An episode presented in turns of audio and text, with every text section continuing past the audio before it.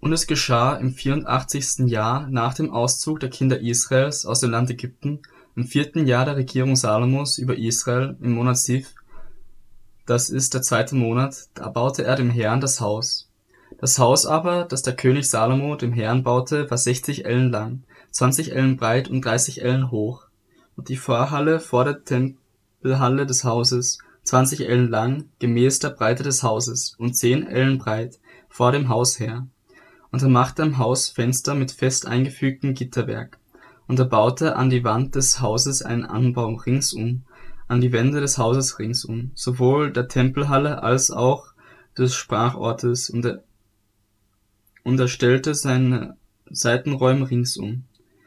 Das unterste Stockwerk war fünf Ellen breit, das mittlere sechs Ellen und das dritte sieben Ellen breit. Denn er machte Absätze an der Außenseite des Hauses ringsum, so dass sie nicht in die Wände des Hauses eingriffen. Und als das Haus erbaut wurde, da wurde es aus Steinen gebaut, die fertig behauen aus dem Bruch kamen, so dass man weder Hammer noch Meißel noch sonst ein eisernes Werkzeug im Haus hörte, während es erbaut wurde. Der Eingang zum mittleren Stockwerk befand sich an der rechten Seite des Hauses, und man stieg auf Wendeltreppen hinauf zum mittleren und vom mittleren zum dritten Stockwerk. So baute er das Haus und vollendete es, und er deckte das Haus mit Brettern und Balkenreihen aus Zedernholz. Er baute auch den Anbau am ganzen Haus fünf Ellen hoch und verband ihn mit dem Haus durch Zedernbalken. Und es erging das Wort des Herrn an Salomo was dieses Haus betrifft, das du gebaut hast, wenn du in meinen Satzungen wandeln und meine Rechte tun und alle meine Gebote befolgen wirst, dass du darin wandelst, so will ich mein Wort an dir erfüllen, das ich deinem Vater David verheißen habe. Und ich will in der Mitte der Kinder Israels wohnen und will mein Volk Israel nicht verlassen. So baute Salomo das Haus und vollendete es. Und er bekleidete die Wände des Hauses inwendig mit Blättern von Zedern, vom Boden des Hauses an bis zum Mauerwerk der Decke und täfelte es inwendig mit Holz und belegte den Boden des Hauses mit Brettern aus Zypressenholz. Und er baute einen Abschnitt von zwanzig Ellen von der hinteren Seite des Hauses her mit Zedernbrettern vom Boden bis zum Mauerwerk und baute es für ihn inwendig aus zum Sprachort, zum Allerheiligsten. Und das Haus, das ist die Tempelhalle, war vierzig Ellen lang, vor dem Sprachort. Und das Zedernholz inwendig im Haus war Schnitzwerk von Koloquinten und offenen Blumen. Alles war aus Zedernholz, so dass man keinen Stein sah. Und den Sprachort richtete er im Inneren des Hauses her, um die Bundeslade des Herrn dorthin zu stellen. Und das Innere des Sprachortes, zwanzig Ellen lang und zwanzig Ellen breit und zwanzig Ellen hoch, er überzog ihn mit feinem Gold. Auch den Altar aus Zedernholz überzog er damit. Und Salomo überzog das Haus inwendig mit feinem Gold, und er zog goldene Ketten vor dem Sprachort her, den er mit Gold überzogen hatte. Das ganze Haus überzog er mit Gold, das ganze Haus vollständig. Auch den ganzen Altar, der zum Sprachort gehörte, überzog er mit Gold. Er machte im Sprachort auch zwei Cherubim aus Ölbaumholz, zehn Ellen hoch. Der eine Flügel des Cherubs maß fünf Ellen und der andere Flügel des Cherubs fünf Ellen. Zehn Ellen waren es vom Ende des einen Flügels bis zum Ende des anderen Flügels. Auch der andere Cherub hatte zehn Ellen Flügelweite. Beide Cherubim hatten ein Maß und eine Form. Die Höhe des einen Cherubs betrug zehn Ellen, ebenso die Höhe des anderen Cherubs. Und er stellte die Cherubim ins innerste Haus. Und die Cherubim breiteten ihre Flügel aus, so dass der Flügel des einen Cherubs die eine Wand und der Flügel des anderen Cherubs die andere Wand berührte. In der Mitte des Hauses berührte ein Flügel den anderen, und er überzog die Cherubim mit Gold. An allen Wänden des Hauses ließ er Schnitzwerk anbringen von Cherubim und Palmen und offenen Blumen, innerhalb und außerhalb. Auch den Boden des Hauses überzog er mit Gold, innerhalb und außerhalb. Den Eingang zum Sprachort versah er mit Türen aus Ölbaumholz. Die Türfassungen bildeten einen fünffachen gestaffelten Rahmen, und er machte zwei Türflügel aus Ölbaumholz und ließ darauf Schnitzwerk von Cherubim, Palmen und offenen Blumen anbringen, und überzog sie mit Gold, und auf die Cherubim und die Palmen hämmerte er das Gold. Und ebenso machte er für den Eingang der Tempelhalle Türfassungen. aus Ölbaumholz mit einem vierfach gestaffelten Rahmen und zwei Türflügeln aus Zypressenholz. Aus zwei drehbaren Blättern bestand der eine Flügel und aus zwei drehbaren Blättern der andere Flügel. Und er machte darauf Schnitzwerk von Cherubim, Palmen und offenen Blumen und überzog sie mit Gold, das dem Schnitzwerk angepasst war. Auch baute er den inneren Vorhof mit drei Lagen Quadersteinen und eine Lage Zedernbalken. Im vierten Jahr im Monat Siv wurde der Grund zum Haus des Herrn gelegt. Und im elften Jahr im Monat Bul, das ist im achten Monat, wurde das Haus vollendet, nach allen seinen Plänen und Vorschriften, so dass er sieben Jahre lang daran gebaut hatte. Aber an seinem Haus baute Salomo dreizehn Jahre lang, bis er sein eigenes Haus vollendet hatte.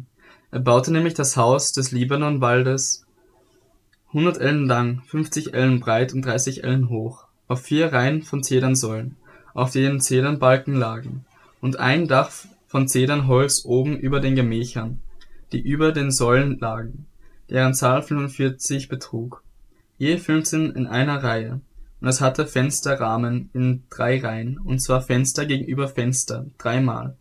Und alle Türen und Pfosten waren viereckig, mit einem Rahmen versehen, ein Fenster gegenüber dem anderen dreimal und er errichtete eine Säulenhalle, 50 Ellen lang und 30 Ellen breit, und vor ihr noch eine Vorhalle mit Säulen und einem vorspringenden Schirmdach davor.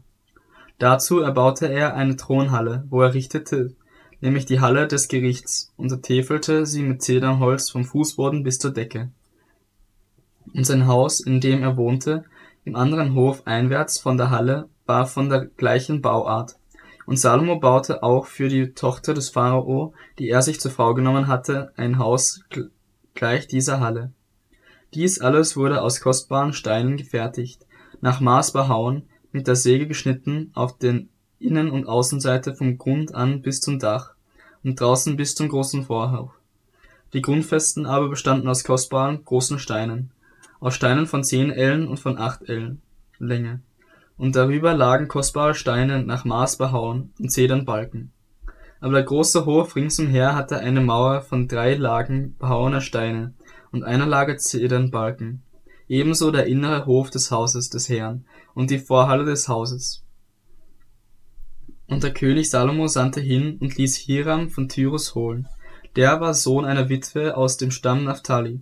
Sein Vater aber war ein Mann aus Tyrus, ein Erzschmied, der war voll Weisheit, Verstand und Kunstsinn, um allerlei Arbeiten in Ernst auszuführen. Und er kam zum König Salomo und führte alle Arbeiten für ihn aus. Und er bildete die beiden ehernen Säulen, 80 El 18 Ellen hoch war jede Säule, ein Faden von zwölf Ellen konnte sie umspannen. Und er machte zwei Kapitelle aus Erz gegossen, um sie oben auf die Säulen zu setzen. Und jedes Kapitel war fünf Ellen hoch. Netzförmiges Geflecht und Schnüre wie Ketten waren an den Kapitellen oben auf den Säulen, sieben an dem einen Kapitell und sieben an den anderen Kapitell. Und so machte er die Säulen, und zwei Reihen von Granatäpfeln gingen rings um das eine Geflecht, um die Kapell Kapitelle zu bedecken, die oben auf den Säulen waren, und ebenso machte er es an dem anderen Kapitell und die Kapitelle oben auf den Säulen waren gemacht wie die Lilien in der Vorhalle, vier Ellen hoch. Und es waren Kapitelle auf den beiden Säulen auch oberhalb, nahe bei dem Wulst, der hinter dem Geflecht war. Und es gab zweihundert Granatäpfel ringsum in Reihen geordnet, an den einen und an dem zweiten Kapitell. Und er richtete die Säulen auf beim Vorraum zur Tempelhalle und er richtete die rechte Säule auf und gab ihr den Namen Jachin und richtete die linke Säule auf und gab ihr den Namen Boas. Und oben auf die Säulen kam das Lilienwerk, damit war die Arbeit an den Säulen vollendet. Er machte gegossenen Wasserbecken, zehn Ellen weit von einem Rand bis zum anderen. Es war ringsherum rund fünf Ellen hoch und eine dreißig Ellen lange Schnur konnte es umspannen. Unterhalb seines Randes umgaben es Koloquinten, je zehn auf die Ellen, rings um das Wasserbecken herum. Es waren aber zwei Reihen Koloquinten gegossen aus einem Guss mit dem Wasserbecken.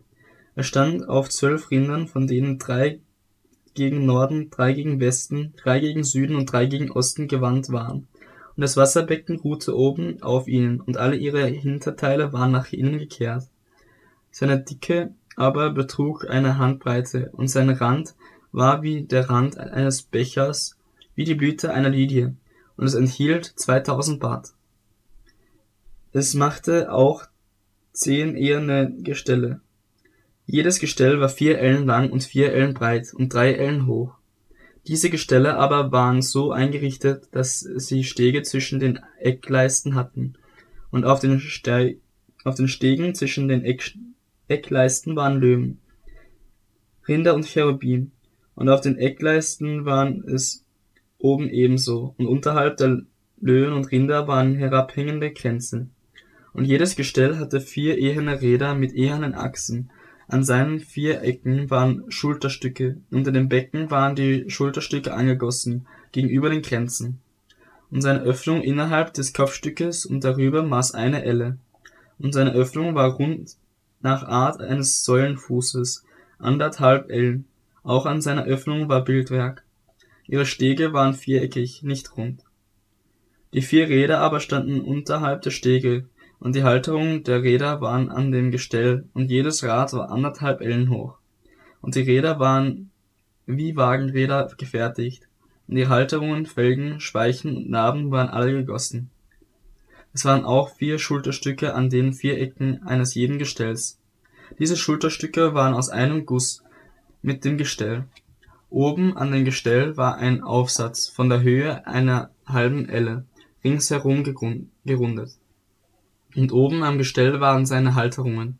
Diese und die Stege waren aus einem Guss mit ihm, und er grub auf die Flächen seiner Halterungen und auf seine Stege Cherubim, Löwen und Palmbäume ein, je nachdem Raum vorhanden war, und Kränze ringsum. Auf diese Weise machte er die zehn Gestelle, sie waren alle aus einem Guss, nach einem Maß und in einer Form. Und er stellte zehn eherne Becken her, vierzig Bad gingen in ein Becken, jedes war vier Ellen weit und auf jedem der zehn Gestelle war ein Becken. Er setzte aber fünf Gestelle auf die rechte Seite und die anderen fünf auf die linke Seite des Hauses, und das Wasserbecken stellte er auf die rechte Seite des Hauses nach Südosten hin. Und Hiram machte die Töpfe, die Schaufeln und die Sprengschalen.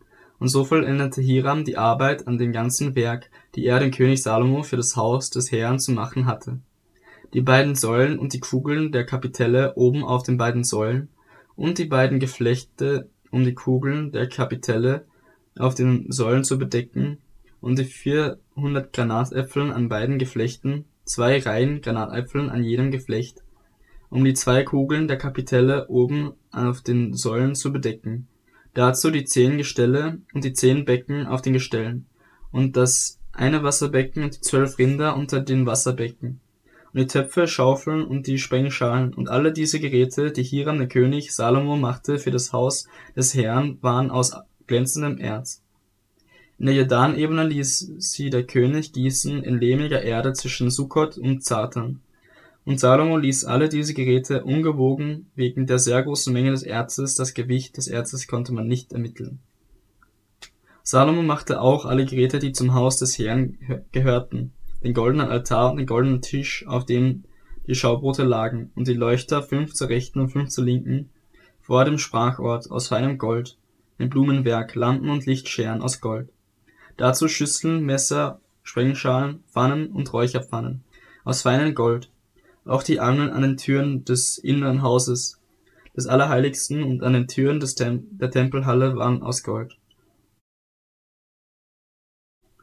Damals versammelte Salomo die Ältesten von Israel und alle Häupter der Stämme, die Fürsten der Vaterhäuser der Kinder Israels zum König Salomo nach Jerusalem, um die Bundeslade des Herrn hinaufzubringen aus der Stadt Davids, das ist Zion. Und alle Männer Israels versammelten sich zum König Salomo am Fest im Monat Etanim. Das ist der siebte Monat. Und alle Ältesten von Israel kamen, und die Priester trugen die Lade des Herrn. Und sie brachten die Lade des Herrn hinauf Dazu die Stiftshütte und alle Geräte des Heiligtums, die in dem Zelt waren. Das trugen die Priester und Leviten hinauf. Und der König Salomo und die ganze Gemeinde Israels, die sich zu ihm versammelt hatte, standen mit ihm vor der Lade und opferten Schafe und Rinder, so viele, dass man sie wegen der Menge weder zählen noch berechnen konnte. Und die Priester brachten die Bundeslade des Herrn an ihren Ort in den Sprachort des Hauses, das Allerheiligste, unter die Flügel des, der Cherubim. Denn die Cherubim breiteten die Flügel aus über den Ort, wo die Lade stand, und die Cherubim bedeckten die Lade und ihre Stangen von oben her. Die Stangen aber waren so lange, dass man ihre Spitzen im Heiligtum vor dem Sprachort sehen konnte, aber von außen sah man sie nicht. Und sie blieben dort bis zu diesem Tag. Es war nichts in der Lade als nur die zwei steinernen Tafeln, die Mose am Horeb hineingelegt hatte, als der Herr mit den Kindern Israels einen Bund machte, als sie aus dem Land Ägypten gezogen war. Und es geschah, als die Priester aus dem Heiligtum hinausgingen. Da erfüllte die Wolke das Haus des Herrn, so dass die Priester wegen der Wolke nicht hinzutreten konnten, um ihren Dienst zu verrichten. Denn die Herrlichkeit des Herrn erfüllte das Haus des Herrn. Damals sprach Salomo, der Herr hat gesagt, er wolle im Dunkeln wohnen. Ich nun habe ein Haus gebaut, als Wohnung für dich, eine Stätte, dass du ewiglich dort bleiben mögest. Und der König wandte sich sein Angesicht und segnete die ganze Gemeinde Israels. Und die ganze Gemeinde Israel stand da. Und er sprach, Gepriesen sei der Herr, der Gott Israels, der zu meinem Vater David durch seinen Mund geredet und es auch durch seine Hand erfüllt hat, indem er sagte, Seit dem Tag, da ich mein Volk Israel aus Ägypten herausführte, habe ich unter allen Stämmen Israels niemals eine Stadt erwählt, dass mir dort ein Haus gebaut würde, damit mein Name dort wäre. Aber ich habe David erwählt, dass er über mein Volk Israel herrschte. Nun lag es zwar meinem Vater David am Herzen, die Namen des Herrn, des Gottes Israel, ein Haus zu bauen. Aber der Herr sprach zu meinem Vater David, dass es dir am Herzen lag, meinem Namen ein Haus zu bauen, dass dies dir am Herzen lag, daran hast du wohlgetan. Doch sollst nicht du das Haus bauen, sondern dein Sohn, der aus deinen Lenden hervorgehen wird. Der soll meinen Namen das Haus bauen, und der Herr hat sein Wort erfüllt, das er geredet hat. Denn ich bin an die Stelle meines Vaters David getreten und sitze auf dem Thron Israels, wie der Herr geredet hat. Und ich habe den Namen des Herrn, des Gottes Israels, ein Haus gebaut, und ich habe dort einen Platz zugerichtet für die Lade, in welcher der Bund des Herrn ist, den er mit unseren Vätern gemacht hat, als er sie aus dem Land Ägypten herausführte. Und Salomo trat vor den Altar des Herrn, angesichts der ganzen Gemeinde Israels, und er breitete seine Hände zum Himmel aus und sprach, O Herr, du Gott Israels, es gibt keinen Gott, der dich, der dir gleich wäre. Weder oben im Himmel, noch unten auf Erden. Du, der du den Bund und die Gnade bewahrst, deinen Knechten, die mit ihrem ganzen Herzen vor dir wandeln, der du deinen Knecht David, meinem Vater, gehalten hast was du ihm verheißen hattest. Du hast es mit deinem Mund geredet und mit deiner Hand hast du es erfüllt, wie es heute der Fall ist. Und nun, Herr, du Gott Israels, halte doch ihm versprochen. Halte doch deinen Knecht David, meinem Vater, was du ihm versprochen hast, als du sagtest, es soll dir nicht fehlen an einem Mann vor meinem Angesicht, der auf dem Thron Israels sitzt, wenn nur deine Söhne ihren Weg bewahren, dass sie vor mir wandeln, wie du vor mir gewandelt bist. Und nun, du Gott Israels, lass doch dein Wort wahr werden, das du zu deinem Knecht David, meinem Vater, geredet hast. Aber wohnt Gott wirklich auf der Erde? Siehe, die Himmel und aller Himmelhimmel können dich nicht fassen. Wie sollte es dann dieses Haus tun, das ich gebaut habe? Wende dich aber zu dem Gebet deines Knechtes und zu seinem Flehen, o Herr mein Gott, dass du hörst auf das Rufen und das Gebet, welches dein Knecht heute vor dich bringt. Lass deine Augen Tag und Nacht offen stehen über diesem Haus, über den Ort, von dem du gesagt hast, mein Name soll dort sein, dass du das Gebet erhörst, das dein Knecht zu dieser Stätte gerichtet hat. So höre doch das Flehen deines Knechtes und deines Volkes Israel, dass sie zu diesem Ort hin richten werden ja, höre du es an dem Ort deiner Wohnung im Himmel, und wenn du es hörst, so vergib.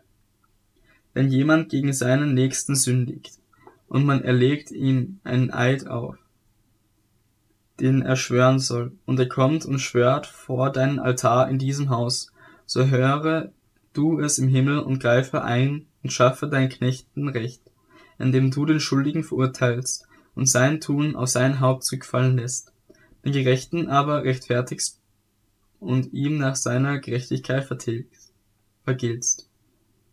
Wenn dein Volk Israel vor dem Feind geschlagen wird, weil sie gegen dich gesündigt haben, und sie kehren wieder zu dir um und bekennen deinen Namen, beten und flehen zu dir in diesem Haus, so höre du es im Himmel und vergib die Sünde deines Volkes Israel, und bringe sie wieder in das Land, das du ihren Vätern gegeben hast. Wenn der Himmel verschlossen ist und es nicht regnet, weil sie gegen dich gesündigt haben, und sie dann zu diesem Ort hinbeten und deinen Namen bekennen, und sich von ihrer Sünde abwenden, weil du sie gedemütigt hast, so höre du es im Himmel und vergib die Sünde deiner Knechte und deines Volkes Israel, indem du sie den guten Weg lehrst, auf dem sie wandeln sollen, und lass es regnen auf dein Land, das du deinem Volk zum Erbe gegeben hast. Wenn eine Hungersnot im Land herrscht, wenn die Pest ausbricht, wenn Kornbrand, Vergilden des Getreides, Heuschrecken und Fresser auftreten werden, wenn sein Feind es belagert in den Städten seines Landes, wenn irgendeine Plage, irgendeine Krankheit auftritt, was immer dann irgendein Mensch von deinem ganzen Volk Israel bittet und fleht, wenn jeder von ihnen die Plage seines Herzens erkennen wird und sie ihre Hände ausbreiten zu diesem Haus hin, so höre du es im Himmel, in deiner Wohnungsstätte und vergib und greife ein und gib jedem Einzelnen entsprechend allen seinen Wegen, wie du sein Herz erkennst denn du allein erkennst das Herz aller Menschenkinder, damit sie dich fürchten alle Tage, solange sie leben in dem Land, das du unseren Vätern gegeben hast. Aber auch wenn ein Fremdling, der nicht zu deinem Volk Israel gehört, aus einem fernen Land kommt, um deines Namens willen, denn sie werden hören von deinem großen Namen und von deiner mächtigen Hand und von deinem ausgestreckten Arm, wenn er kommt und zu diesem Haus hinzubeten, so höre du es im Himmel, in deiner Wohnstätte, und tue alles, was, um was dieser Fremdling dich anruft, damit alle Völker auf Erden deinen Namen erkennen und dich fürchten, wie dein Volk Israel, und erfahren, dass dein Name ausgerufen ist, über diesem Haus, das ich gebaut habe. Wenn dein Volk in den Krieg zieht gegen seine Feinde, auf dem Weg, den du sie segne, senden wirst, und sie zum Herrn beten, zu der Stadt gewandt, das du erwählt hast, und zu dem Haus, das ich deinen Namen erbaut habe. So höre du im Himmel ihr Gebet und ihr Flehen und verschaffe ihnen Recht, wenn sie gegen dich sündigen. Denn es gibt keinen Menschen, der nicht sündigt, und du über sie zornig bist und sie vor dem Feind dahingibst, so dass ihre Bezwinger sie gefangen wegführen in das Land des Feindes, es sei fern oder nah, und sie nehmen es sich zu Herzen in dem Land, in das sie gefangen weggeführt wurden, und sie kehren um und flehen zu dir in dem Land ihrer Gefangenschaft und sprechen, wir haben gesündigt und Unrecht getan und sind gottlos gew gewesen. Wenn sie so zu dir umkehren, mit ihrem ganzen Herzen und mit ihrer ganzen Seele im Land ihrer Feinde, die sie weggeführt haben, und sie beten zu dir, zu ihrem Land hingewandt, das du ihren Vätern gegeben hast, und zu der Stadt hin, die du erwählt hast, und zu dem Haus hin, das ich deinem Namen gebaut habe. So höre du im Himmel in deiner Wohnstätte ihr Gebet und ihr Flehen und verschaffe ihnen Recht und vergib deinem Volk, was sie gegen dich gesündigt haben und alle ihre Übertretungen, die sie gegen dich begangen haben, und lasse du sie Barmherzigkeit finden bei denen, die sie gefangen weggeführt haben, und dass sie sich über sie erbarmen, denn sie sind ja dein Volk und dein Erbe, das du aus Ägypten herausgeführt hast, mitten aus dem Eisenschmelzofen. So lasse doch deine Augen offen sein für das Flehen deines Knechtes und für das Flehen des Volkes Israel, dass du sie erhörst in allen, weswegen sie dich anrufen. Denn du hast sie ausgesondert aus allen Völkern auf Erden als Erbe für dich, wie du durch deine Knechte Mose geredet hast. Als du unsere Väter aus Ägypten führtest, o Herr, o Herr, und es geschah, als Salomo dieses ganze Gebet und Flehen vor dem Herrn vollendet hatte. Da stand er auf von seinem Platz vor dem Altar des Herrn, wo er gekniet hatte, seine Hände zum Himmel gebreitet. Und er trat hin und segnete die ganze Gemeinde Israels mit lauter Stimme und sprach, Gepriesen sei der Herr, der seinem Volk Israel Ruhe gegeben hat, ganz wie er es verheißen hat. Von allen seinen guten Worten, die er durch seinen Knecht Mose geredet hat, ist nicht ein einziges Wort dahingefallen. Der Herr, unser Gott, sei mit uns, wie er mit unseren Vätern gewesen ist. Er verlasse uns nicht und ziehe seine Hand nicht von uns ab. Er wolle unser Herz zu ihm neigen, dass wir in allen seinen Wegen wandeln und seine Gebote, seine Satzungen und seine Rechte halten, die er unseren Vätern geboten hat. Und möge diese meine Worte, die ich vor dem Herrn gefleht habe, gegenwärtig sein vor dem Herrn, unserem Gott, bei Tag und bei Nacht, dass er Recht verschaffe seinem Knecht und Recht seinem Volk Israel, Tag für Tag, damit alle Völker auf Erden erkennen, dass er der Herr Gott ist und keiner sonst, euer Herz aber sei ungeteilt mit dem Herrn, unserem Gott, dass ihr in seinen Satzungen wandelt und seine Gebote bewahrt, wie an diesem Tag. Und der König brachte Opfer dar vor dem Herrn und ganz Israel mit ihm. Und zwar brachte Salomo als Friedensopfer, das er dem Herrn opferte, 22.000 Rinder da und 12.000 Schafe. So weihten der König und alle Kinder Israels das Haus des Herrn ein. An jenem Tag heiligte der König den Innenhof, inneren Vorhof, der vor dem Haus des Herrn war, indem er Brandopfer, Speisopfer und das Fett des Friedensopfers dort zurichtete, denn der eherne Altar, der vor dem Herrn stand, war zu klein für die Brandopfer, Speiseopfer und für das Fett des Friedensopfer. So feierte Salomo zu jener Zeit das Fest, und ganz Israel mit ihm, eine große Versammlung des Volkes von Lebo Hamad bis zum Bach Ägyptens, vor dem Herrn, unserem Gott, sieben Tage und nochmals sieben Tage lang. Das waren vierzehn Tage.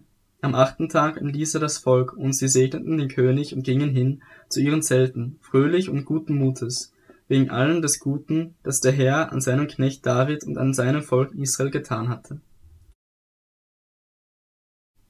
Und meine Augen und mein Herz sollen alle Zeit dort sein.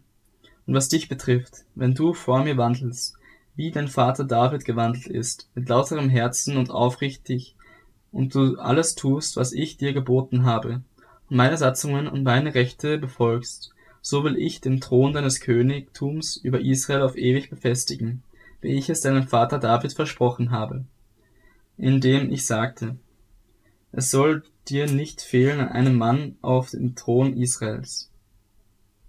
Wenn ihr euch aber von mir abwendet, ihr und eure Söhne, und meine Gebote und meine Satzungen, die ich euch vorgelegt habe, nicht befolgt, sondern hingeht und anderen Göttern dient und sie anbetet, so werde ich Israel ausrotten aus dem Land, das ich ihnen gegeben habe, das Haus, das ich meinen Namen geheiligt habe, werde ich von meinem Angesicht werfen, und Israel soll zum Sprichwort und zum Spott werden unter allen Völkern.